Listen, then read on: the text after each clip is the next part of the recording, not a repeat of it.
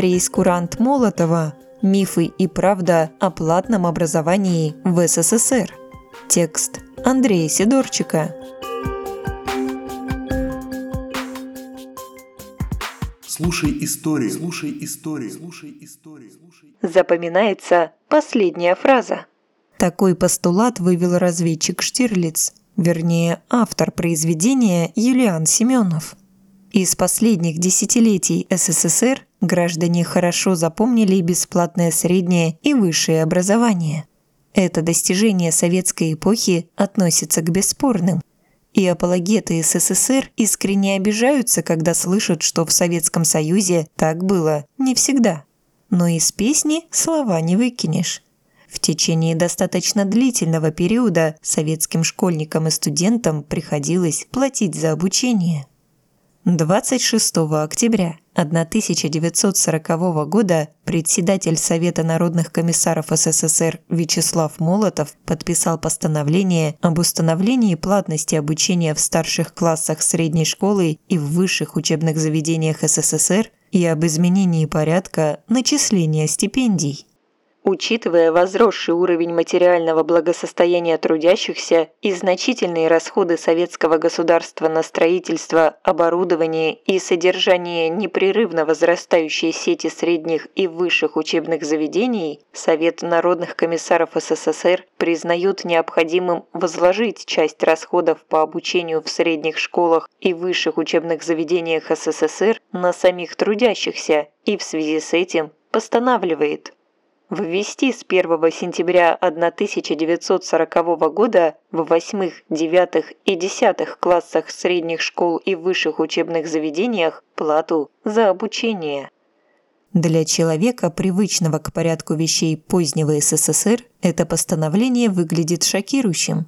Как же так? Ведь это нарушение всех принципов, заложенных в советский проект.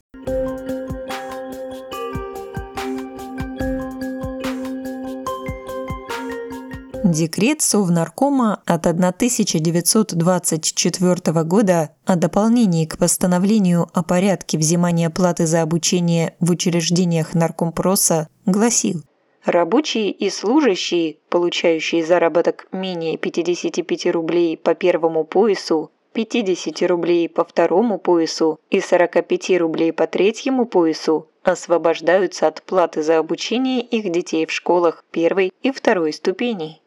Правила и нормы по взиманию платы за обучение детей устанавливаются на местах губернскими исполнительными комитетами по соглашению с губернскими советами профессиональных союзов, с тем, чтобы отчисления не превышали 5% получаемого жалования, независимо от количества обучающихся детей. 5% от жалования для лиц, не относящихся к числу малоимущих. Сумма, не носящая фатального характера и не лишающая детей возможности получать образование. К 30-м годам выплаты опустили на уровень самих школ, то есть пресловутые сборы на шторы появились еще тогда. Надо сказать, что задачи, поставленные перед собой в сфере образования, большевики медленно, но верно решали. Удалось ликвидировать неграмотность среди взрослого населения – а детей охватили всеобщим образованием вплоть до седьмого класса, что по мировым меркам того времени было настоящим прорывом.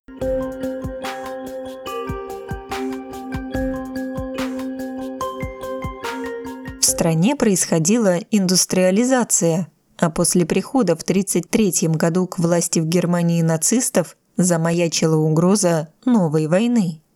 Советскому Союзу остро требовались рабочие руки, и в этой связи приходилось чем-то жертвовать. Например, доступностью полного среднего и высшего образования. Вместе с постановлением Молотова вышел и другой документ о государственных трудовых резервах СССР. Согласно ему, сотни тысяч подростков в возрасте от 14 до 17 лет должны были направляться в училища и школы фабрично-заводского обучения. Получение рабочих специальностей было совершенно бесплатным, но выпускники должны были в течение четырех лет работать на предприятиях, куда их отправляли по распределению. Решение, с учетом того, что Вторая мировая война шла уже полным ходом, понятное. Страна наращивала оборонно-промышленный потенциал и звала к станку. Тем, кто общему направлению следовать не хотел, предлагалось заплатить. Много это или мало? Средняя зарплата рабочего в СССР в 1940 году составляла 340 рублей в месяц. 200 рублей в год за обучение ребенка в старших классах ощутимо, но не фатально. 400 рублей за учебу в столичных вузах еще более существенно, но опять-таки нельзя сказать, что это был непреодолимый барьер на пути к мечте.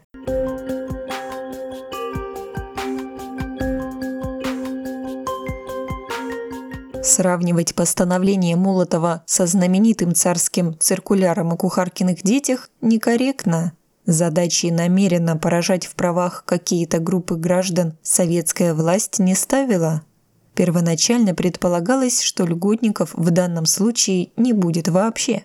Однако почти сразу от платы за обучение освободили воспитанников детских домов, детей пенсионеров-инвалидов, затем детей педагогов а с началом Великой Отечественной войны число льготных категорий, освобождавшихся от платежей за образование, стало расти в геометрической прогрессии.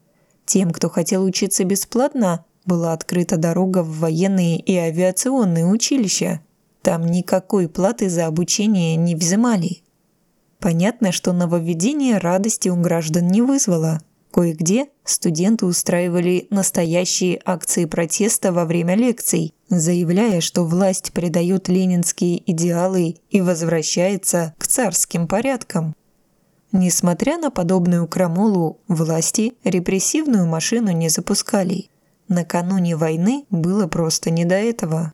Испытания военного лихолетия вообще быстро отодвинули вопрос платы за обучение на периферию общественного внимания – да и вообще, история о том, как плата за обучение в старших классах сломала людям жизнь, практически нет. Еще во время войны, помимо расширения категории льготников, плату за обучение отменили для коренных народов среднеазиатских союзных республик. Решение абсолютно понятное. Там, где образованных кадров не хватало, молодежь максимально стимулировали к получению полного среднего и высшего образования.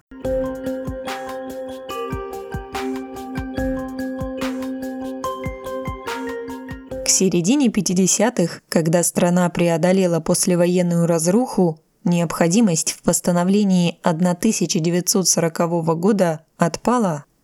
Теперь Советскому Союзу нужны были высококвалифицированные рабочие с десятью классами образования, а лучше и с вузом за плечами. Государство само готово было платить за это. В 1956 году вышло постановление Совета министров СССР, которое гласило в целях создания наиболее благоприятных условий для осуществления в стране всеобщего среднего образования и получения молодежью высшего образования отменить с 1 сентября 1956 года плату за обучение в старших классах средних школ, средних специальных и высших учебных заведениях СССР. Советская страна вступила в новую эпоху.